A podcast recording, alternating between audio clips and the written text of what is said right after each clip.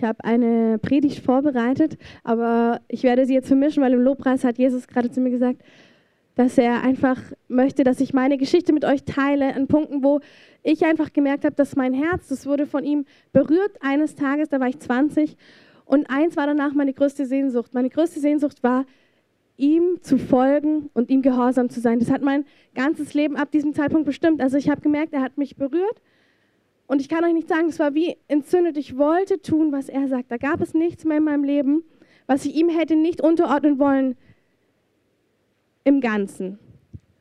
Und als ich gerade so im Lobpreis war, habe ich gesagt, Miri, ich möchte, weil ich möchte wirklich Liebhaber haben, möchte ich, dass du erzählst, wie du zu einer Liebhaberin geworden bist und wie du immer mehr zu einer wirst. Wie quasi Gottes Wege sind, dass er uns zu Liebhabern macht, weil das Schönste ist, dass Gott, der oben thront, der alles unter seiner Hand hat, dass er sagt, worum er wirbt bei Menschen, ist, dass sie seine Liebhaber sind. Alles andere ist Gott nicht so wichtig, wie dass du zu einem Liebhaber Gottes wirst. Alles stellt sich bei Gott hinten an. Und ich möchte euch, verbunden mit der Geschichte Israels, die ich hier auch aufgeschrieben habe, und meiner Geschichte zeigen, wie Gott so etwas macht. Also wie Gott ein Menschenleben nimmt und wirklich es zu sich zieht, Stück für Stück, Stück für Stück im Alltag. Es muss auch nicht im geistigen Dienst sein. Mein ganzes Leben ist wirklich im Alltag von ihm gezogen worden. Also es war nicht außergewöhnlich und nicht spektakulär, aber es war doch außergewöhnlich und spektakulär, weil es war mein Liebhaber, der um mich geworben hat im Alltag. Und das war wunderbar. Und als ich gerade zum Lobpreis stand, habe ich gemerkt, dass Gott euch und uns das so sagen möchte, er ist im Alltag vorhanden. Und wenn er Liebhaber sucht, dann sucht er sie nicht für die großen Tage, nicht für die Konferenzen, nicht für irgendetwas, sondern er sucht Liebhaber im Alltag. Liebhaber, die im Alltag ihn suchen. Und zwar nicht, weil sie müssen, sondern weil sie ihn immer mehr erkennen und weil ihr ganzes Herz entzündet ist für diesen König der Könige, weil ihr ganzes Herz seine Güte kennt und sich nicht foppen lässt vom Feind. Und ich werde einfach ein bisschen jetzt von Israel erzählen, immer wieder gemischt von mir und einfach so euch so, so mitteilen, wie Gott gut ist in unseren, in unseren Wegen, aber vor allem auch, wie seine Wege sind. Ich weiß nicht, wer letzte Woche auf der Konferenz war mit Andres Besoni. Ähm, war eine wundervolle Konferenz und er hat wundervolle Predigten gemacht, ganz toll. Und er hat einen Nebensatz gesagt, und das ist das, was mich schon ganz lang bewegt. Und zwar hat er gesagt, das Volk Gottes muss die Wege Gottes kennen. Weil wenn sie die Wege Gottes nicht kennen, werden sie irren im Herzen, weil sie ihn nicht sehen in den Wegen. Und dann werden sie von ihm abfallen, der, der sie so sehr liebt. Sie werden abfallen von dem, der seine Liebe so oft offenbart, wenn sie seine Wege nicht kennen. Und das ist auch was, was mich ganz tief bewegt, dass ich will, dass wir seine Wege immer mehr erkennen, dass wir niemals ähm, im Sturm oder im Nebel stehen und denken, Gott, wo bist du, sondern dass wir ihn so erkennen, dass wir genau wissen, wo er ist. Dass wir uns nicht fragen müssen, wo unser Liebhaber denn ist. Und doch sind die ersten Wege so, dass wir ihn fragen müssen. Das steht mal im Hohelied. Da sagt die, sagt die Geliebte, wo bist du, mein Geliebter? Und der Geliebte antwortet mit einer wunderbaren Stimme, indem er ihr sagt, ich liebe dich, weißt du es denn nicht? Und wir Deutschen würden es anklagend hören. Wir würden denken, der Liebhaber sagt, ja, weißt du es immer noch nicht. Aber der Liebhaber wirbt um unser Herz, sagt, kennst du mich denn nicht? Siehst du mich denn nicht? Siehst du nicht meine gütige Hand, die über dir ist, selbst wenn der Umstand scheußlich ist, sage ich mal? Dann sagt der Liebhaber zu uns, siehst du mich denn nicht? Aber er sagt es nicht voller Anklage, sondern sagt es mit einer wärmenden Stimme. Ich liebe dich.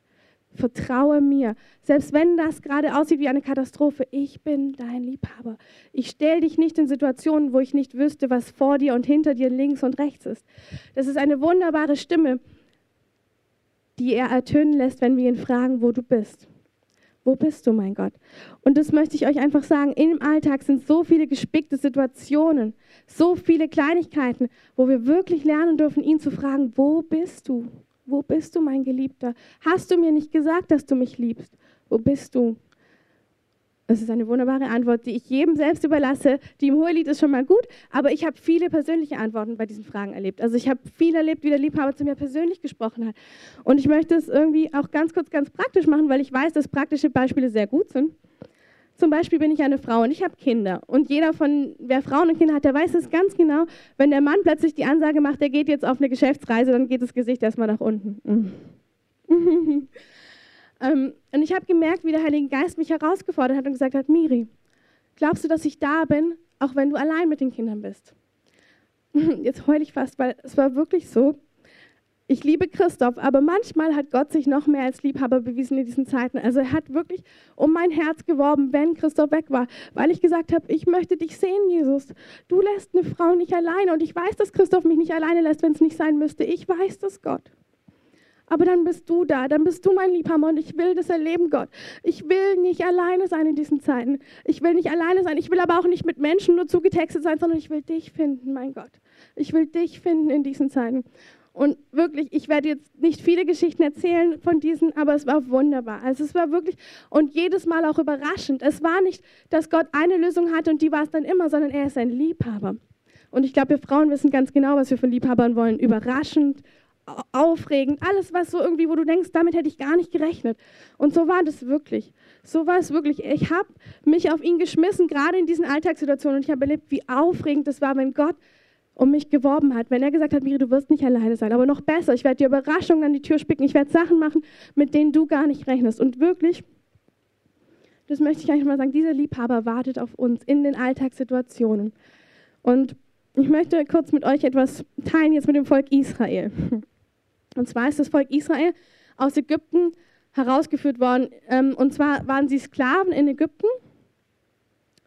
Und dann ähm, hat Gott sie befreit, ganz mächtig, mit Wundern und Zeichen. Also da kamen dann richtige Zeichen vom Himmel herunter. Und jeder Israelit und jeder Ägypter konnte sehen, dass Gott mächtig ist. Also es war kein Zweifel mehr, nachdem Gott sie rausgerettet hatte, dieser Gott ist mächtig. Und das möchte ich uns auch sagen. Wir haben das alle schon gesehen, dass Gott mächtig ist. Wir waren auf der Gemeindefreizeit, viele von uns, da hat Gott sich super bewegt auf der Konferenz letzte Woche auch super bewegt. Gott ist mächtig und seine Zeichen und Wunder werden uns immer mehr vor Augen kommen.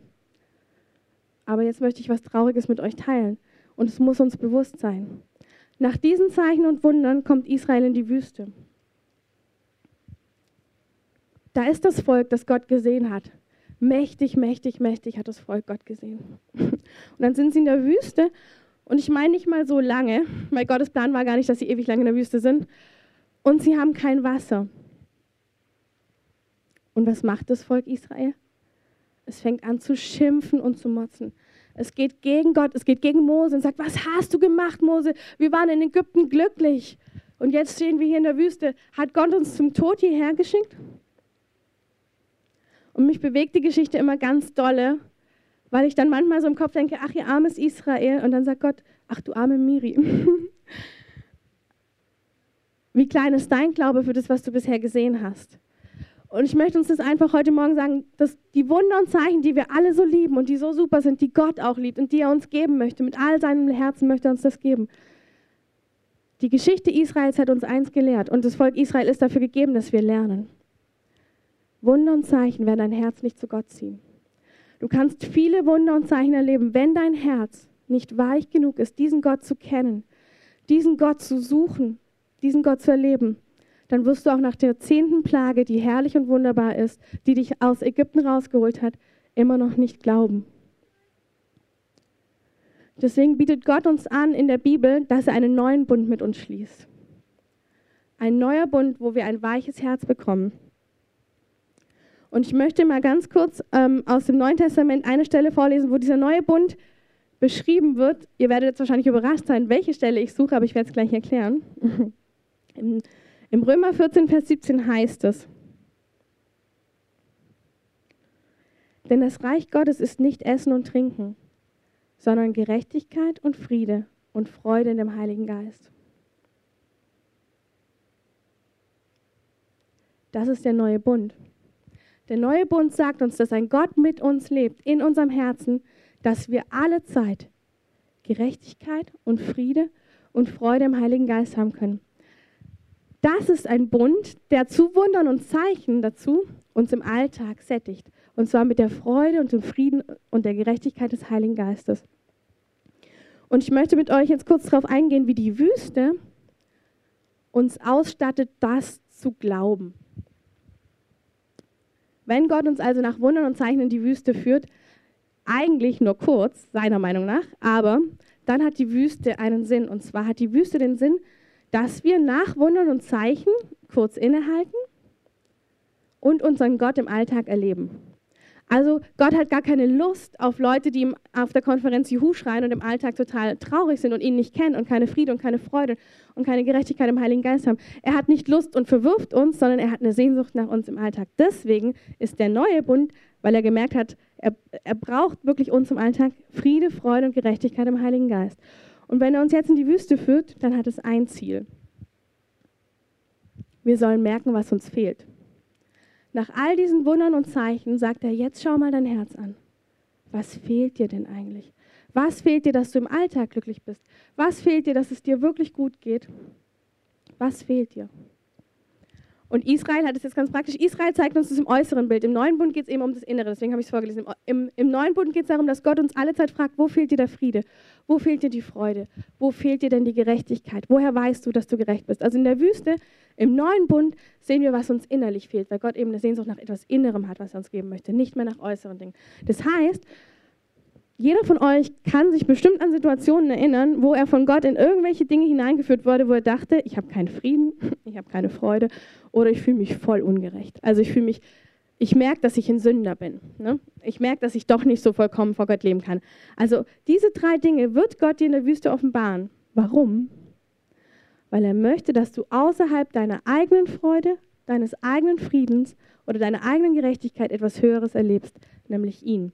Nämlich ihn, der dir umsonst Frieden gibt, der dir umsonst Gerechtigkeit gibt oder der dir umsonst Freude gibt. Was ist das dritte? Ja, der dir umsonst Freude gibt. Warum ist das so wichtig? Weil Gott weiß, wenn wir wirkliche Liebhaber werden sollen, dann brauchen wir genau das im Alltag. Dann brauchen wir das außerhalb von Konferenzen. Dann brauchen wir das, seine Zusage von Freude, Frieden und Gerechtigkeit. Deswegen, meine Lieben, wundert euch nicht, wenn er euch in die Wüste führt Wundert euch nicht, wenn er euch aufzeigt, wo ihr nicht so gerecht seid, wie ihr dachtet, wenn ihr nicht so viel Freude habt, wie ihr dachtet, oder wenn ihr nicht so viel Frieden habt, wie ihr dachtet. Gott macht es ganz bewusst, um uns das wegzunehmen, was uns nur scheinbar glücklich macht. Weil jeder Mensch von, von hat Dinge in seinem Leben etabliert, damit er scheinbar glücklich ist. Und Gott macht in der Wüste einfach mal einen Cut und sagt, warte mal, wir schneiden mal Dinge ab von dir, damit du sehen kannst, was dir fehlt. Und warum sollst du das sehen? Weil er möchte, dass er es dir geben darf. Weil er möchte, dass du zu ihm kommst, dass du rufst. Und jetzt haben sie es in der Wüste eben leider in Israel damals falsch gemacht. Sie haben gerufen, aber nicht nach Rettung, sondern sie haben angeklagt. Sie haben Gott richtig, richtig angeklagt. Und Gott hat aber dann ganz lieb gesagt, ach, ich gebe euch das Wasser. Ihr wisst immer noch nicht nach zehn Plagen, okay, ich gebe euch das Wasser. Das macht er, so ist er auch. Er ist ja nicht böse, er will ja, dass wir zu ihm kommen. Und so macht er es bei uns auch. Also er gibt uns dann immer wieder doch kleine Portionen und sagt, na gut, noch eine Runde. Dann geht es wieder eine Runde weiter. Und du merkst wieder, irgendwo wird dir die Freude, der Frieden, die Gerechtigkeit genommen. Und er fragt dich diesmal, weißt du, was die Antwort ist? Suchst du mich, den Liebhaber deiner Seele? Oder willst du wieder einen äußeren Stund, äh, äh Umstand haben? Und wieder in der, in der Wüste ist es wieder so, er gibt wieder diesen äußeren Umstand. Also er ist kein böser Vater, der, er möchte nur von Mal zu Mal dich mehr dahin stoßen. Dir fehlt doch was, Kind. Dir fehlt doch was, Kind. Siehst du es nicht? Siehst du es nicht? Du sollst beständige Friede, du sollst beständige Freude, du sollst beständige Gerechtigkeit haben. Siehst du es nicht, mein Kind, dass es dir fehlt? Und so würde er es machen mit uns, weil er uns liebt und weil ein liebender Vater, der über den Tellerrand schauen kann, ich kann das ja nicht, ne? aber er kann es. Er sieht, was da hinten ist was ich brauche. Er sieht es und deswegen fragt er mich heute, siehst du, was dir fehlt, Kind? Und ja, ich sehe das sehr oft. Und ja, sehr oft renne ich zu ihm ähm, zwischen drei Kindern hin und her, manchmal mittendrin, dann sage ich, Jesus, du siehst es ganz genau und du kümmerst dich drum. Und wenn ich dann mal ein bisschen Zeit habe, dann wirklich, das sage ich euch auch, ich bete von Herzen gerne an, aber manchmal abends habe ich auch keine Lust mehr dazu. Ich weiß auch nicht wieso, eigentlich macht es mir Freude, aber manchmal habe ich nicht mal mehr Lust abends. Wisst ihr was, dann sage ich, Jesus, du kümmerst dich darum. Ich habe dir das heute gebracht, den ganzen Tag über. Ich weiß, was mir fehlt. Du kümmerst dich darum. Und dann gibt es das schönste Geheimnis von allen, der Liebhaber überrascht auch hier. Bei mir ist es manchmal so, dann gucke ich bei Facebook, was ich eigentlich voll die Zeitverschwendung finde, aber es ist doch so entspannend. ähm, schaue ich bei Facebook rein und dann postet irgendjemand irgendwas manchmal und ich lese mir das durch.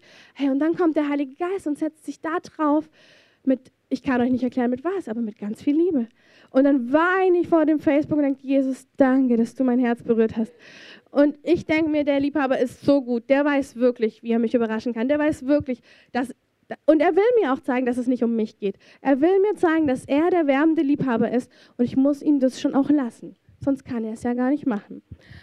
Und mir ist einfach so wichtig, dass wir aus der Geschichte Israels eins lernen. Wunder und Zeichen sind super und der Herr liebt uns, aber unser Alltag will er mit Frieden, Freude und Gerechtigkeit füllen. Deswegen wird er uns in der Wüste an Punkte bringen, wo uns Frieden fehlt, wo uns Freude fehlt, wo uns Gerechtigkeit fehlt, damit er zu uns kommen darf und uns das geben darf. Und hier ist es so wichtig, ich möchte es kurz mal sagen, in der Wüste gibt es auch den Feind mit Versuchung. Und auch er, Feind strategisch gemacht, aber Gott ist höher. Sprich, der Feind kommt mit einer Strategie, er weiß genau, wo er dich in der trockenen Wüste kriegt. Das wird er auf jeden Fall wissen. Aber wenn du jetzt gelernt hast, dass dein Gott alles unter Kontrolle hat, wenn du gelernt hast, dass dein Gott dich kennt, dich weiß, schon bevor der Feind dich gesichtet hat, hat dein Gott dich gesichtet. Was wirst du dann wissen? Zu wem wirst du gehen? Zu wem wirst du rufen? Zu Gott. Und das habe ich ganz oft gemacht. Es gab so viele Phasen, wo ich gemerkt habe, dass auch der Feind mir Ideen und Gedanken gegeben hat, wie ich jetzt doch mein Leben glücklich machen könnte, wie ich jetzt doch, wo der Herr in der Wüste mich hinein, und ich habe ihn erlebt und ich habe ihn geliebt und ich habe gesagt, Jesus, ich bin so dankbar. Und doch hat der Feind manchmal versucht zu sagen, oder willst du doch das da haben? Und ich sagte, nein, will ich nicht. Aber Jesus, da muss ja irgendwas in meinem Herzen noch nicht ganz satt sein, sonst würde ich doch gar nicht auf die Idee kommen. Und dann hat Jesus gesagt, gut, Miri, dass du mir das sagst. Ich kümmere mich drum. Ich kümmere mich darum, dass dein Herz ganz satt wird. Und das hat er auch gemacht. Manchmal hat er es über äußere Umstände gemacht, most of the time innerlich. Also, und das ist auch wirklich das Allerbeste. Innerlich satt sein ist das Allerbeste. Und das ist wirklich wunderbar. Und der Herr liebt es. Und das ist das, es heißt, der Herr durchsucht die ganze Erde und sucht nach denen, die sich mit ganzem ähm, Herzen auf ihn richten. Er sucht nach denen. Und das, was ich euch heute beschreibe mit Israel und mit mir, ist, dass er Menschen sucht, die sich ihm ganz hingeben, die in der Wüste nicht, ähm, nicht zurückgehen, die nicht in der Wüste sagen, Mann, was hast du da gemacht? Gott, siehst du nicht? Übrigens, die Frage darf man ihm schon stellen, aber das Herz ist so entscheidend. Also ich habe immer ganz unten in meinem Herzen gewusst, dass er mich liebt, dass er da ist und dass er in der Wüste mir offenbart, was ich nicht glaube, was ich ihm nicht glaube, nämlich dass ich, ich merke schon, dass er da ist und doch merke ich, Gott, ich finde es so unfair. Ich finde es so unfair, wie du mit mir umgehst. Ich finde es so unfair. Und ich habe gemerkt, dass Gott sagt, er hat nichts dagegen, das zu sagen, wenn mein Herz an der richtigen Stelle ist und ihm vertraut. Also wenn ich sage, hinter all dem spüre ich dich schon, Gott, und trotzdem ist es krass, Gott. Trotzdem tut es mir weh. Und trotzdem. Aber ich weiß, dass du gut bist in all dem. Und ich weiß, dass du mir raushelfen wirst. Und ich weiß, dass du mich tröstest, wenn Menschen blöd sind oder so. Äh, nee, das, das ist einfach. Also das ist so, das muss ich auch echt sagen, ich habe ja jetzt mehrere Kinder. Und ich weiß inzwischen echt ein bisschen, wie Gott sich wahrscheinlich da oben fühlt, wenn wir uns streiten. Also, weil ich habe ja jetzt drei Kinder und wenn die sich streiten, ich weiß gar nicht, für wen ich sein soll. Die sind doch alle toll. Wem soll ich denn jetzt recht geben? Und deswegen hat Gott uns auch gesagt, dass wir vergeben sollen, weil er liebt alle seine Kinder. Und er sieht in allen Kindern, warum sie so sind, wie sie sind. Er würde keines mehr, er kann sich nicht auf eine Seite stellen. Er liebt alle und er will alle zur Fülle bringen. Er will nicht jemanden benachteiligen und wir wollen auch benachteiligen. Aber wie gesagt, seit ich drei Kinder habe, weiß ich genau, wie sich das anfühlt. Ich liebe euch alle, verstragt euch doch bitte. Ich helfe euch raus aus allem. Jeder kriegt eine Schokolade. Und wenn der andere es weggenommen hast, kriegst du noch eine dazu. Also, versteht ihr, so ist Gottes Herz einfach. Es ist ein liebendes und ein total tolles Herz, ein wunderbares Vaterherz. Und er möchte in der Wüste, er möchte uns in die Wüste führen. Und wir müssen das erkennen als Gottes Wege. Es gibt so ein Lied, da heißt es Reveal Your Ways. Oh awesome God. Und ich liebe dieses Lied. Und ich denke dann immer, ja Gott, wir brauchen wirklich geöffnete Augen, um zu sehen, dass die Wüste kein Angriff des Feindes ist, weil die Hälfte von den Christen fängt an zu proklamieren wie wild und sagt, Feind, du musst gehen, du musst gehen, du musst gehen.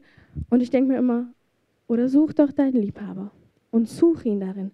Such ihn, ob er sich nicht über den Umständen erweisen kann. Such ihn, ob er nicht über den Umständen ist. Such ihn, ob er nicht was Besseres für dich hat. Such ihn, ob er dir nicht was Tieferes geben will.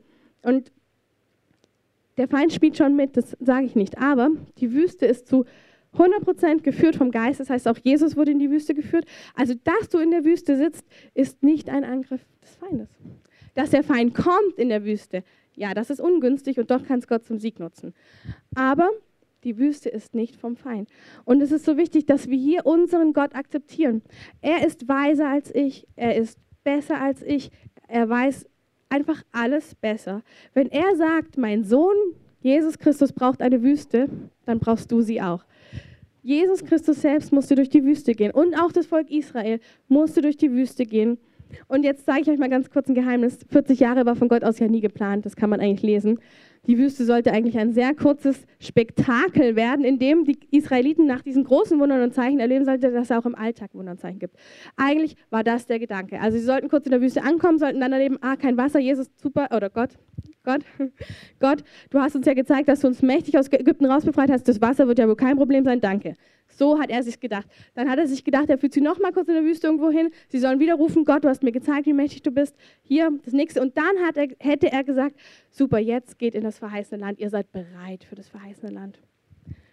Leider war es nicht so und er musste irgendwann, und das möchte ich auch, auch sagen, die Worte klingen so hart, die Gott hier benutzt. Und ich werde die euch jetzt vorlesen. Aber all das, was Gott in seinem Wort sagt, ist nicht da gedacht, zu richten oder anzuklagen. Es ist immer ein Werben des Herzens. Das darf man nie vergessen. Es klingt hart, ist aber nicht so gemeint. Ich lese es euch vor. Was sagt Gott darüber im Hebräer über diese Zeit in der Wüste, was Israel da gemacht hat?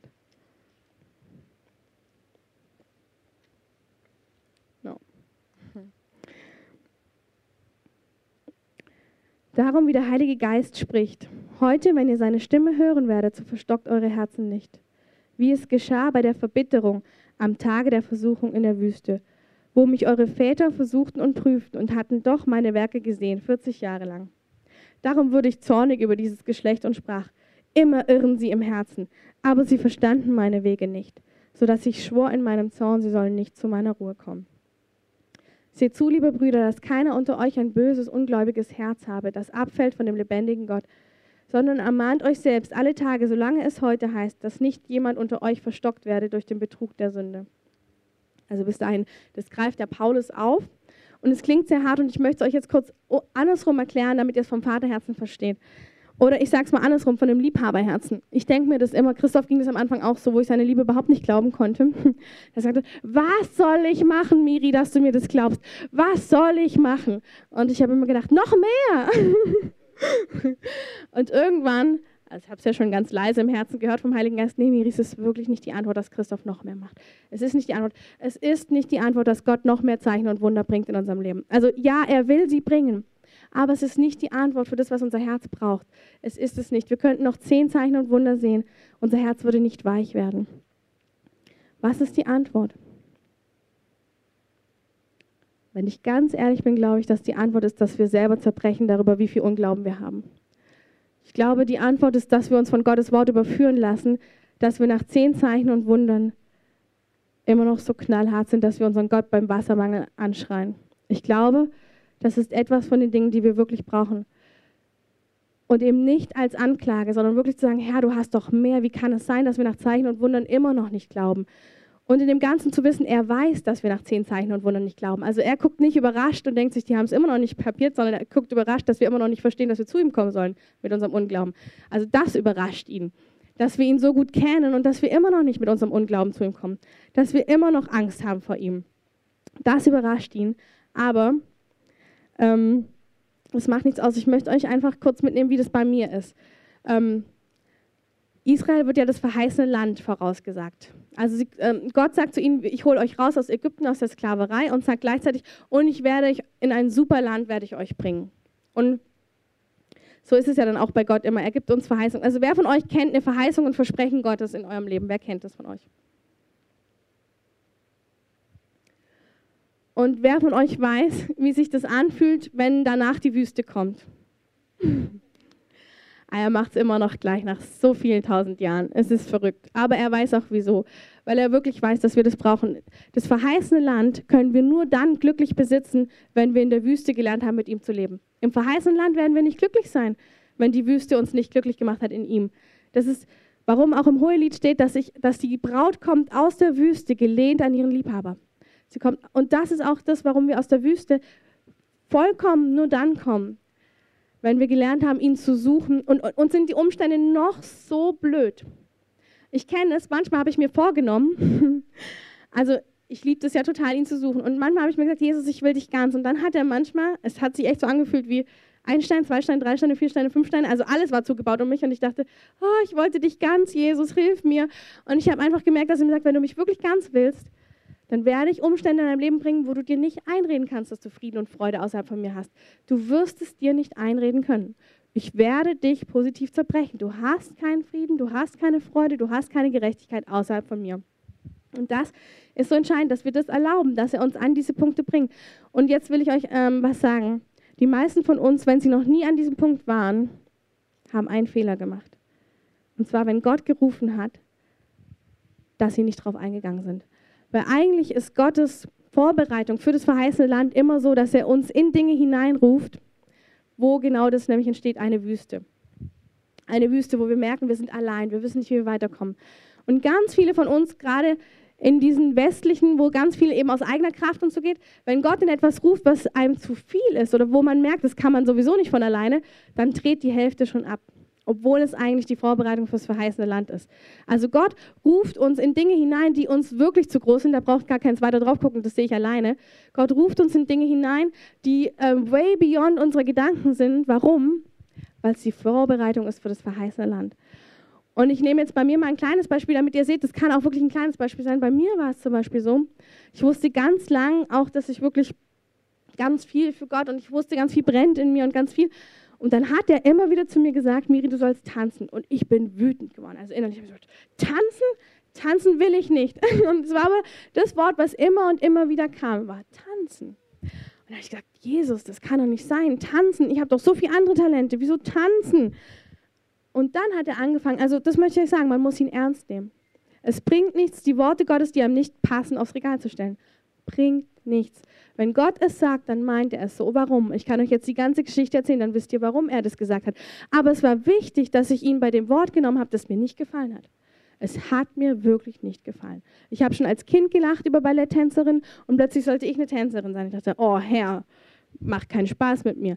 Aber ich habe irgendwann gemerkt, ich habe es ihm wirklich so ernst hingelegt, wenn du es wirklich meinst, sag's nochmal. Dann sag's nochmal. Und er hat es nochmal und nochmal gesagt, weil ich es wirklich wissen wollte. Ich wollte wissen, ob er sagt, ich soll tanzen oder nicht. Und dann hat er angefangen, das ist das Wunderschöne bei Gott, wer ehrlich mit ihm ist, dem wird er ehrlich werben. Was hat er bei mir gemacht? Er hat angefangen, um mich zu werben. Und zwar, dass ich plötzlich, bei, wenn ich andere tanzen gesehen habe, was gefühlt habe in meinem Herzen, etwas, was ich noch nicht kannte davor. Eine Freude, eine Freiheit, wenn ich die gesehen habe beim Tanzen. Ich habe gemerkt, uh, das könnte doch zu mir passen. Puh. Bin erschrocken. Dann dachte ich, gut Gott, ich gehe mal weiter. Was gibt's noch? Und dann hat er angefangen, dass ich plötzlich geträumt habe, wie ich tanze in Traum. Und als ich nachts da das geträumt habe, ist mein ganzes Herz aufgegangen und ich habe gedacht, das gehört wirklich zu mir. Ich muss eine Tänzerin sein. Aber das ist ja ganz fremd für mich eigentlich so. Und so war es dann, dass ich Gott wirklich gesagt habe, du sagst mir etwas und ich nehme es ernst. Ich drücke es nicht weg, egal ob es mir passt oder nicht. Ich drücke es nicht weg, weil das habe ich euch angefangen gesagt. Das Liebhaberherz will tun, was er sagt. Und darum wirbt er, dass Menschen tun, was er sagt, auch wenn es ihnen nicht passt oder wenn sie es nicht unbedingt wollen. Also war das bei mir so, dann hat er über Träume geworben. Ich habe immer mehr gemerkt, da kam eine Lust zum Tanzen. Was ist natürlich die nächste Baustelle bei den meisten? Menschenfurcht warum soll ich denn jetzt tanzen davon? Ich kann ja für mich zu Hause tanzen, aber doch jetzt nicht vor den Leuten. Und dann hat Gott immer wieder angefangen, doch, ich möchte, dass du auch da tanzt, Miri. Ähm, es gefällt mir gut, wie du das machst, aber ich will es benutzen. Dann kam ein Wort, soll für den geistigen Kampf. Und dann ich so, oh, nee, doch. Also doch vor anderen. Und dann habe ich wirklich, und das ist halt das Ding, ich habe einfach mit Gott gerungen. Willst du das wirklich? Okay, dann mach was, dann gib mir was. Dann kam nach Wochen jemand mit einem Flyer an für einen Tanzkurs und ich habe gedacht, uh, könnte das die Lösung sein?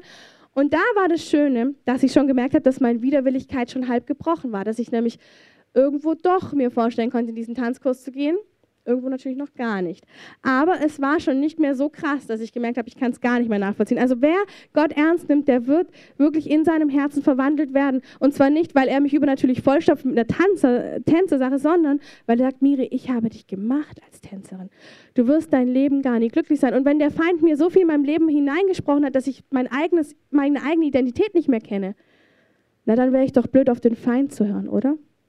Also wem vertraue ich mehr? Gott der mich geschaffen hat, wenn der sagt, dass ich tanzen soll, natürlich tanze ich dann auch, wenn alles in mir sich erstmal dreimal umdreht. Aber ich gehe einen Weg mit ihm und das sage ich euch auch, das war ein langer Weg. Ich glaube, es waren zwei Jahre mindestens oder so. Wo ich wirklich das immer wieder vorhin gebracht habe, wo er Stück für Stück gebracht hat. Dann war ich also in dem Tanzkurs. Jeden Montag musste Christoph mich neu überreden. ich so, ach Christoph, ich will zu Hause bleiben. Miri, du hast dich festgemacht, du machst das jetzt. Na gut, also gut. Dann jedes Mal nach dem Tanzen selber ging es mir echt schon eigentlich gut, hat mir immer Freude gemacht, aber trotzdem war es jeden Montag so dieses Gefühl, will ich das wirklich? Na und dann auf jeden Fall war das durch. Und dann war das ganz schön. Dann plötzlich, also ich, der Tanzkurs hat mich auch jetzt gar nicht so krass, krass, krass beflügelt oder so viel. Ich habe einfach gemerkt, ich habe es einfach gemacht und es war schön. Und dann kam der Moment, wo wir so eine Anbetungsveranstaltung hatten und ich plötzlich so gefühlt habe, dass ich jetzt gern tanzen würde. Und es war mein ganzes Inneres, war so, oh, ich will, ich will, ich will, das ist, bin ich. Und ich habe nicht getanzt, weil ich Menschenfurcht hatte. Und was war dann? Dann kam meine kleine Tochter ein, zwei Tage später vor mir im Wohnzimmer, hat angefangen zu tanzen, richtig schön. Und dann sieht sie mich und hört auf. Also genau, ich bin da reingekommen und hört sie auf und, dann sage ich, wieso hörst du denn jetzt auf? Hm, weiß ich nicht.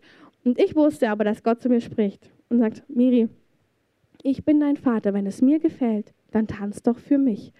Und das ist so in mein Herz, ich kann euch gar nicht sagen, es war wie eine Fessel um mein Herz, sie ist abgefallen ab dem Tag, hatte ich keine Angst mehr vor Menschen zu tanzen. Ich habe einfach gewusst, wenn mich der Geist des Herrn bewegt, dann tanze ich. Und das ist was unglaublich Schönes, wenn man mit Gott eine Reise angeht, wo man das eigene Herz überführen lässt von Ungehorsam, von Dingen, die einem im Weg stehen, weil Gott wird dich immer an die Punkte bringen, was dir im Weg steht, ihm zu gehorchen. Er wird dich nicht immer führen, la la la la la und schon wieder was, was ich gemacht habe im Namen des Herrn und schon wieder, sondern im Gegenteil. Er wird dich so führen, dass du merkst, du musst mit ihm ringen um die Dinge, du musst ihn mit hineinnehmen. Wir lieben es ja immer, alles selber zu machen. Und eigentlich ist erstes, Gottes erstes Ziel, dass wir nicht mehr alleine die Dinge tun, sondern mit ihm. Und dass wir alle Kleinigkeiten, die wir ähm, im Leben erleben sollen, die sollen wir mit ihm erleben. Und wenn er uns wo hineinruft, und das will ich jetzt kurz mit euch anschauen, was Israel hier auch gemacht hat. Eben jetzt, sie haben die Lektion in der Wüste eben nicht angenommen, was wir jetzt vorhin schon gehört haben. Also sie haben bei jedem Kleinigkeit dann doch geschrien und gesagt, wir wollen zurück nach Ägypten. Und dann sagt Gott aber nach 40 Jahren, ach, jetzt probieren wir es einfach.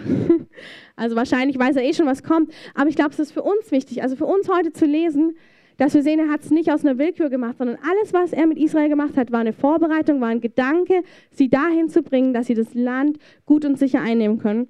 Und was passiert jetzt nach 40 Jahren Wüste, wo Gott sie mit Wachteln versorgt hat, mit Wasser? Also er ist immer wieder gekommen. Er hat sich nicht, er hat sich nicht unterkriegen lassen, sagt, okay, dann nochmal, ich zeige es euch, dass ich da bin. Aber nach 40 Jahren, wo sie eben nicht an sein Herz gekommen sind, passiert Folgendes.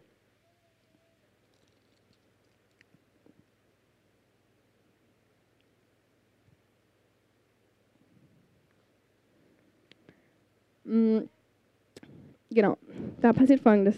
Sie wollen, sie, der, Gott sagt extra, Gott ist auch klug. Das muss man echt sagen.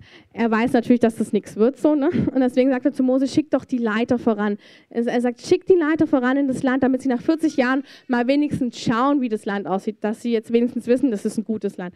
Also nach 40 Jahren gehen die Leiter aus, ich glaube, es sind zwölf Stück und die gehen ähm, in das neue Land. 40 Tage lang schickt Mose sie, damit sie sich auch wirklich alles angucken können, damit sie auch wirklich begeistert sind von dem Land. So denkt Gott, oder so will er, dass es ist, dass sie wirklich sehen, wie gut das Land ist. Und dann das würde ich vergleichen bei mir mit dem Tanzen, dass er angefangen hat, mir Träume zu geben, dass ich gespürt habe, dass es doch schön ist zu tanzen. Also so macht Gott es heute wirklich auch noch mit uns. Das möchte ich auch wirklich sagen. So wie er damals an Israel gehandelt hat, so handelt er mit jedem Einzelnen, der sich zur Verfügung stellt, seinen Willen zu tun. Also sprich, er wirbt dann. Und bei Israel ist es so, dass er sagt, 40 Tage, schaut euch das gute Land an, schaut es euch einfach mal an ähm, und freut euch daran. Und dann kommt zurück. Nach 40 Tagen eben kommen sie zurück und dann sagen sie kurz und knapp, oh ja, das sind gute Früchte, ist alles super, aber oh, das sind Riesen, da kommen wir niemals rein, da kommen wir niemals rein, sagen sie dann. Und nur zwei von den Kundschaftern, die es in der Wüste wohl geschafft haben, sich die Wunder und Zeichen anzuschauen und gleichzeitig zum Herrn zu kommen, ihr Herz weich zu machen, ihn zu erkennen. Die zwei kommen zurück und sagen, nee, es ist gar kein Problem. Aber die zehn rufen lauter und so entscheidet sich ganz Israel. Das müsst ihr euch mal vorstellen. Zehn, die über 40 Jahre lang nichts gelernt haben, können Volk so beeinflussen, dass ganz Israel umkehrt und nicht in das Land hinein möchte. Und dann sagt Gott, mm, aber ihr wolltet nicht hinaufziehen und wurdet ungehorsam dem Munde des Herrn eures Gottes und murret in euren Zelten und spracht, der Herr ist uns Kram, darum hat er uns aus Ägyptenland geführt, dass er uns die Hände der Amoriter gebe, um uns zu vertilgen. Wo wollen wir hinziehen? Unsere Brüder haben unser Herz verzagt und gesagt, das Volk sei größer und höher gewachsen als wir. Die Städte seien groß und bis an den Himmel ummauert. Dazu haben wir dort Anaktiter gesehen. Also wer von uns kennt das? Sie machen zwei Sachen. Sie sagen, Gott will nicht, dass wir in das Land gehen. Also wer von uns kennt es, ein verheißenes Land und plötzlich ist der erste Riese da und wir sagen, Gott will nicht, dass wir da reingehen. Kennen das einige von euch? Riesen sind niemals ein Zeichen, dass es nicht das Land Gottes ist. Im Gegenteil. Er weiß ja, was auf uns zukommt. Also Riesen sind nicht das Zeichen, dass es nicht euer Land ist. Den zweiten Fehler, den ich denke schon auch einige von uns gemacht haben, unsere Brüder haben unser Herz verzagt. Bittere Sache. Ein Bruder oder eine Schwester darf niemals über deinen Glauben Einfluss haben. Wenn das der Fall ist, dann wird Gott um dein Herz werben. Weil dass du einem Bruder und einer Schwester glaubst, ist gut. Aber dass du ihm mehr glaubst als deinem Gott, das ist nicht gut. Gott wird es schon so machen, dass deine Brüder nicht sehen können, was die Wahrheit ist. Aber nicht, dass du sie anklagst und bitter wirst, sondern dass du merkst, ich renne noch mehr zu meinem Gott und ich höre noch mehr von ihm, was er denkt. Das ist ganz wichtig. Nicht gegen die Brüder gehen, nicht gegen die Schwestern gehen. Manches Mal sieht dein Bruder oder deine Schwester nicht, was du von Gott hast. Aber dann ist es nicht dran, bitter zu werden, weil dann wirst du selber nicht ins Land kommen. Also Gott sagt dann nicht, oh, deine Brüder sind zu blöd, sondern sie kommen nicht ins Land wegen ihrem Unglauben. Also was ist deine Aufgabe, wenn es jemand nicht sehen kann? Geh zu Gott und lass dich noch mehr füllen. Lass dir noch mehr sagen, wer du in seinen Augen bist. Warum? Weil Gott wird es aufbauen, so dass es sichtbar wird zur rechten Zeit. Und das ist ganz wichtig. Wir machen oft den Fehler, dass wir Gott oder unsere Brüder oder Schwestern anklagen dafür, dass wir nicht ins verheißene Land gehen. Ich kann aus meiner Erfahrung sagen, kein Bruder, keine Schwester, kein Gott war schuld, wenn ich meinen Fuß nicht vorwärts bewegt habe. Dann war es immer, dass mir der Zuspruch Gottes gefehlt hat.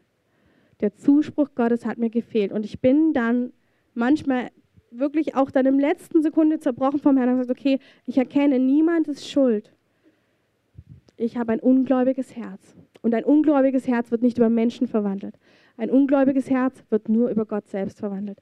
Und Gott wird dich nicht in deine Berufung bringen, wenn du ein ungläubiges Herz hast. Nicht, weil er eine Leistung von dir will, sondern weil du das verheißene Land nicht besitzen kannst. Du wirst deine Berufung nicht erfüllen, wenn sie von Menschen aus geschaffen wurde. Du wirst deine Berufung nur erfüllen, wenn sie der Herr selbst in dir erschaffen konnte. Wenn sein Wort in dir Gestalt angenommen hat, wenn sein Wort in dir aufgestanden ist. Wenn du gemerkt hast, Bruder X und Y konnten es nicht sehen, aber mein Gott hat es gesehen. Das war bei mir genauso. Und zwar wusste ich ganz früh, dass ich zum Lehren berufen bin oder dass ich irgendwie. Und lustigerweise war ich in der Bibelschule die einzige Praktikantin, die man aus irgendeinem Grund gar nicht gefragt hat. Und ich habe schon gemerkt, dass mein Gott mir sagt, Miri, aufgepasst, nicht bitter werden, ich bin es. Ich bin es. Und so bin ich in meine Kammer gegangen und habe ihn angebetet und habe gesagt, Jesus, ich liebe dich. Ich weiß, zur rechten Zeit wirst du mich nach vorne bringen. Ich brauche mich nicht fürchten, dass wenn Menschen mich nicht sehen, du mich nicht siehst. Und es war so herrlich. Ich hatte so wunderbare Zeit mit Gott. Ich habe dann angefangen, einfach alles, was mich im Herzen bewegt hat, aufzuschreiben, so in Linienform und habe mir so einen Ordner angelegt und habe einfach gewusst, zur rechten Zeit wird es nach vorne kommen. Und dann war es tatsächlich so, ich hatte wieder so einen wundervollen Tag mit Gott, wo ich einfach nur gesagt habe, oh, mich bewegt so viel, ich liebe dich, ich liebe deine Weg, ich liebe, wie du bist, Herr, ich will es erzählen. Und habe einfach das so in meinen Ordner gepackt und gedacht, na gut. Und dann am nächsten Tag kam die Bibelschullehrerin und gesagt, Miri, ich weiß gar nicht wieso, wir haben vergessen, dich einzuteilen zum Lehren willst du nicht nächste Woche mal lernen? Oh, und ich sage euch, das war so toll. Es hat mir so eine Freude gemacht. Das war so super. Die Leute fanden es auch so toll. Und ich war einfach so begeistert, weil ich wusste, ich muss nicht streiten um mein Recht. Ich muss nicht bitter werden. Selbst wenn ich spüre, dass ich berufen bin zu etwas,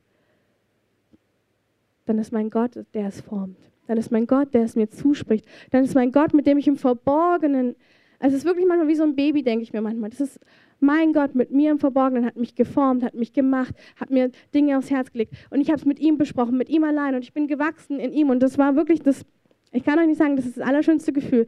Weil man ist geflutet mit Zuversicht, gleichzeitig erkennt man ihn ja noch mehr. Und man hat ja noch mehr zu erzählen. Also man ist ja, man hört ja gar nicht mehr auf, diesen Gott zu lieben, weil man denkt, mit dir allein, Gott. Und nicht eben in Anklage und Bitterkeit gegen die Brüder oder Schwestern, sondern im vollen Herzen war ich zugewandt meinen Brüdern und Schwestern, also vollen Herzens. Ich habe die geliebt und ich habe mir gedacht, ich finde es cool, dass ihr in mein Leben gestellt worden seid, weil ich weiß, dass mein Gott mich innerlich baut. Und es war was unglaublich Schönes. Und das ist echt, Gott macht das einfach so mit uns. Unser verheißenes Land können wir nur einnehmen, wenn wir die Wüste, wenn du nicht gesehen wirst, wenn du nicht gehört wirst, die Wüste, wo du nicht erlebst, dass du das und das, was du brauchst, kriegst, wo Umstände nicht so sind, wie du willst. Diese Wüste, erlebe sie mit Gott. Lass dein Herz fluten mit dem, was er für dich hat, was er dir sagen möchte, was er dir sagt, auch wenn Menschen es nicht tun. Was dann kommt, ist ein Herz, das ihn erkennt, das ihn kennt, das ihn liebt, das mit ihm alleine leben könnte. Also ich sage mal so, es gab Zeitpunkte, da hätte ich gedacht, ich könnte allein mit dem Herrn glücklich werden für immer.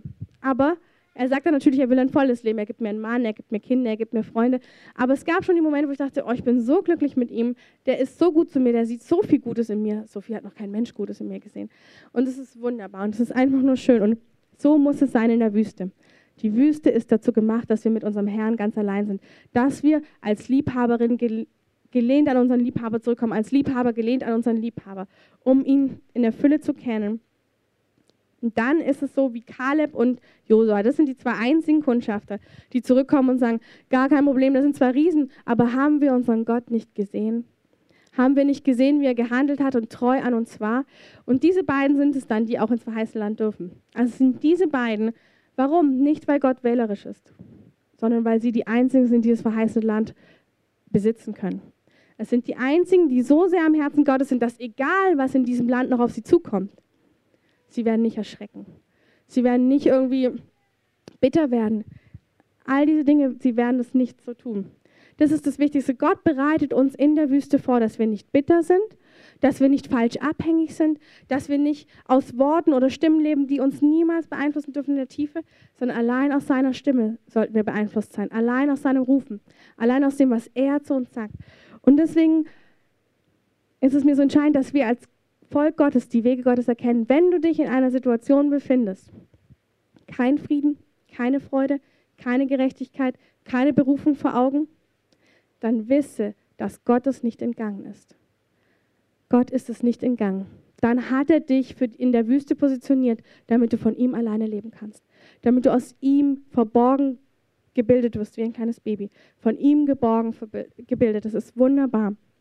Und ich möchte euch jetzt noch kurz etwas sagen, was mich bei der Vorbereitung bewegt hat. Und zwar hatte ich das Gefühl, dass der Herr ähm, uns etwas sagen möchte.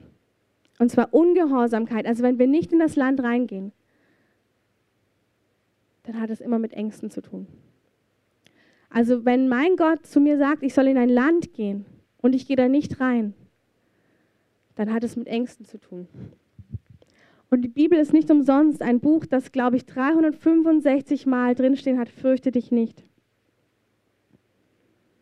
Weil Gott kennt uns und Gott kennt seine Kinder.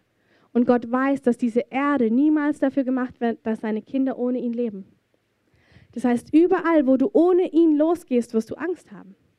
Es ist ganz natürlich.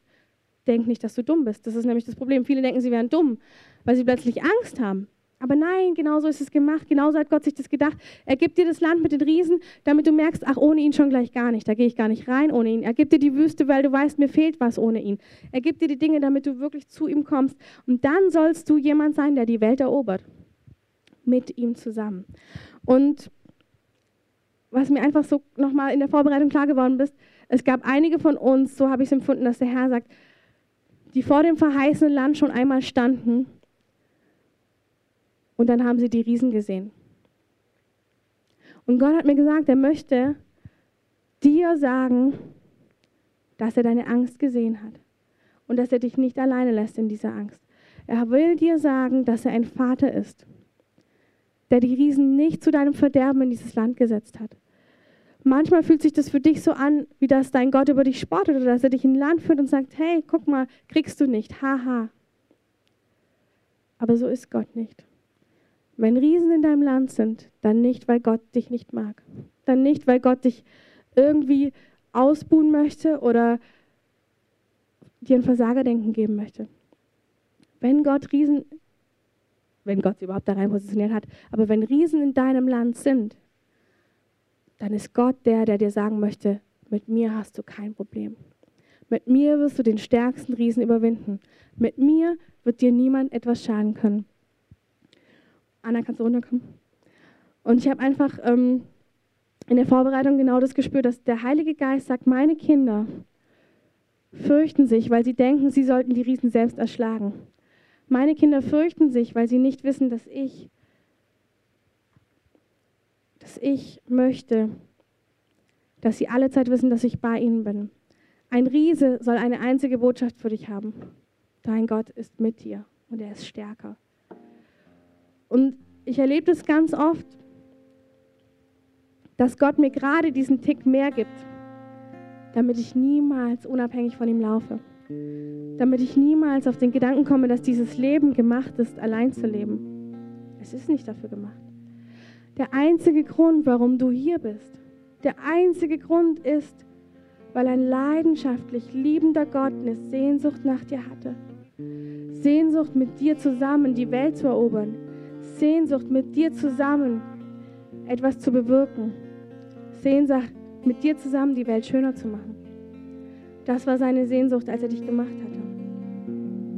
Das war seine Sehnsucht. Und ich möchte heute Morgen einfach wirklich, dass wir so vor ihn kommen. Und ich glaube, der Heilige Geist wird einfach, während wir jetzt so vor ihm sind, euch erinnern an Riesen, wo ihr zurückgeschreckt seid.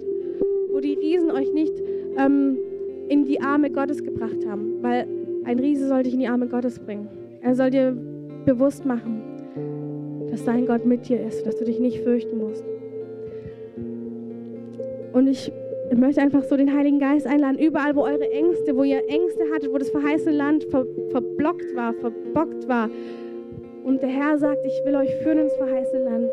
Findet mich nur, findet mich nur im Alltag, findet mich dort, wo ihr mich nicht sehen könnt. Findet mich dort und ich werde euch leiten in euer verheißenes Land. Ich bin da für euch. Ich bin da für euch. Und wer das erlebt im Alltag, dem wird Gott Schritt für Schritt führen weil dein verheißenes Land ist nicht fern von dir. Die Wüste war ursprünglich nur ein paar Tage gedacht zum Rüberkommen. Und der Heilige Geist liebt es, die Kinder Gottes aufzubauen. Der Heilige Geist liebt es, der Heilige Geist liebt es, die Ängste unseres Herzens nicht zu verwerfen, sondern ihnen zu antworten. Der Heilige Geist liebt es, wenn wir uns mit unseren Ängsten zu ihm wenden. Der Heilige Geist liebt es, wenn der Schrecken der Riesen, wenn wir es mit ihm teilen und er sagen kann, fürchte dich nicht. Gott, ich will dir folgen. Gott, ich will dir folgen. Und mein Herz wird näher zu dir hingezogen, wenn ich dir folge.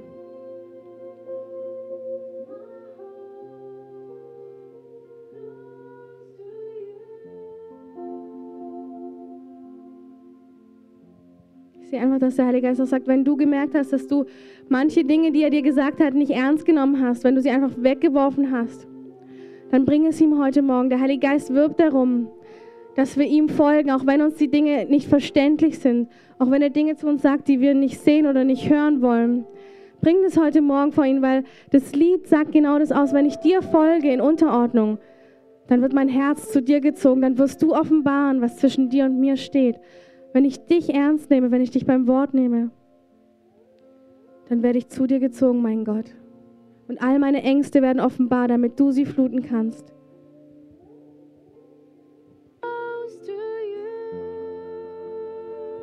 Heiliger Geist, ich bete, dass du die verborgenen Ängste in unserem Leben wirklich hervorbringst. Dass wir in der Wüste sehen, dass wir sehen können in der Wüste, wo unsere Ängste sind, dass wir sehen können, wo wir dir nicht vertrauen, dass wir sehen können, wo du uns zu dir führen willst. Heiliger Geist, ich bete für jeden Einzelnen, der hier ist, dass er deinen Weg, die Wüste nicht, ja, dass er sie erkennt als deinen Weg, Jesus, dass die Wüste nicht mehr ähm, als ein leidiges Ding gesehen wird, sondern Herr, ich bete, dass wir die Wüste sehen können als die Vorbereitungszeit für das verheißene Land, dass wir die Wüste lieben können, weil du alleine mit uns dort bist, weil du der bist, der auf uns wartet in der Wüste. Heiliger Geist, ich bete, dass wir als Volk Gottes transformiert werden, dass die Wüste für uns wirklich so schön wird wie das verheißene Land, Herr, dass wir wissen, dass du es gut mit uns meinst in der Wüste, dass du uns befreist von Lügen und Ängsten, dass du uns ganz nahe kommen willst. Ich finde einfach jetzt für die, die wirklich wollen, dass sie noch so einfach Gebet haben wollen und dass sie so merken, dass verschiedene Ängste in der Vergangenheit, dass sie sie geblockt haben oder wenn Gott dich gerufen hat und du nicht gehört hast und du möchtest einfach das heute vor ihm ablegen. Ich sehe einfach, so ein Raum, einfach das auch abzulegen, wo man einfach Angst hatte vor Riesen, wo man deswegen Gott nicht gehorsam war, wo Gott sagt, hey, ich will dich so weit führen, ich will dich mitnehmen, aber du musst mir folgen, auch wenn du Angst hast. Deine Angst, darum kümmere ich mich, wenn du zu mir kommst, aber folge mir.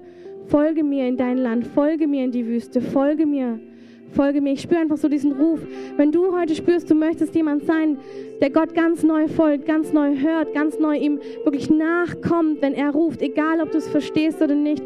Gott wird manchmal an deinem Verstand vorbei Dinge sagen und er wirbt um Menschen, die ihm folgen die ihm folgen. Und ich spüre es einfach so, hey, wenn du das bist, steh einfach mal auf oder komm nach vorne. Wir wollen einfach so wirklich Gott einfach so sagen, dass er unser Leben ganz neu haben kann, dass wir uns hingeben wollen dass wir ihm folgen wollen, wenn er ruft, dass wir nicht vor den Riesen erschrecken und dann das Land, das er uns gibt, nicht nehmen, sondern dass wir ihm glauben, dass wenn er uns ein Land gibt, dann will er auch mit uns da hineingehen.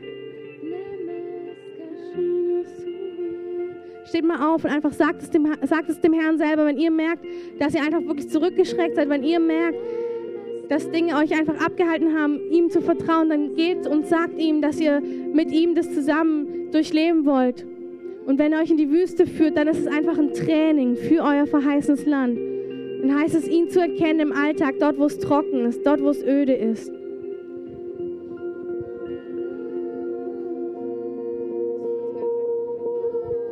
Jesus, Heiliger Geist, ich bete, dass du wirklich uns einfach dort wirklich an die Hand nimmst, dort, wo wir, wo wir wirklich noch Angst haben, wo wir die Riesen mehr achten als deine Worte, wo wir die Dinge mehr achten als dich selbst. Jesus, du bist der Höchste, du thronst über allem. Und wenn wir die Berichte des Mannes Gottes Davids lesen, dann heißt es, du thronst über den Dingen, du bist mein Helfer, du bist der. Und David ist der Einzige, der dem Riesen entgegentreten konnte. Und ich spüre einfach so, so ein heiliger Ruf, den Gott ausgießt, wo er sagt, willst du mir folgen? Und es werden Riesen sein, aber ich möchte bei dir sein. Ich möchte, dass deine Steinschleuder, wo die anderen lachen, den Riesen erschlägt. Ich möchte, dass das, was du trägst, nur von mir benutzt werden kann. Ich möchte, dass du mir ganz nah bist. Ich möchte dich ausrüsten in der Wüste und sag es deinem Gott, dass du ihm folgen willst, wenn er dich in die Wüste ruft. Sag deinem Gott, dass du ihm folgen willst, wenn er dich vor den Riesen stellt. Sag ihm, sag ihm, sag ihm, dass du ein Liebhaber sein möchtest, eine Liebhaberin eine, die tut, was er sagt. Eine, die nicht erschrickt vor den Dingen. Sag ihm, was dein Herz bewegt. Jesus, ich danke dir, dass du, dass deine Augen alles durchleuchten, die ganze Erde, um die zu suchen, die mit ganzem Herzen bei dir sind, die ihre Stärke in dir alleine finden, die nicht auf weltliche Weise Dinge vertrauen, wenn du sagst, ich bin anders, ich bin mehr, und ich sehe einfach so, Heiliger Geist, ich danke dir, dass du wirklich Menschen suchst auf der ganzen Erde, die sich dir hingeben, in deinen verrückten Wegen, die für die Menschen nicht immer Sinn machen. Aber du, Herr, hast Sinn. Und ich, ähm, ich einfach, ähm, ich, ich mache jetzt einen Abschluss und dann sollen bitte die Beter nach vorne kommen. Und wenn du merkst, du willst heute so wie einen Neuanfang haben, du willst sagen, Herr, ich will in das verheißene Land, alles, was mich bisher abgehalten hat, wasch es ab. Wir beten für euch. Wir wollen einfach wirklich, dass ihr so mit Gott so einen Neustart machen könnt, dass wenn er euch ruft in die Wüste, dass ihr ihn erkennt, wenn er euch ruft schon vor den Riesen, dass ihr wisst, wer er ist. Und Jesus, ich danke einfach für diesen Gottesdienst. Ich danke dir dafür, dass du dich alle Zeit offenbaren möchtest. Ich danke dir, dass du alle, die heute hier sind, wirklich im Alltag begegnest. Ich danke dir, dass wir dich neu erleben, neu finden, Herr, dass wir tiefere Geborgenheit bei dir finden, Dinge, die wir noch nicht kennen von dir, Jesus. Ich sage einfach, das Volk soll gesegnet sein, diese Woche dich zu sehen, dich zu erkennen, mit dir zu gehen. In Jesu Namen. Wenn ihr Beter bitte nach vorne kommt und alle, die einfach merken, sie möchten so heute wie so einen Restart haben und wirklich neu empfangen, Glaubenswege zu gehen, vor Riesen nicht zu erschrecken oder auch in der Wüste glücklich zu sein, dann kommt einfach nach vorne. Wir segnen euch.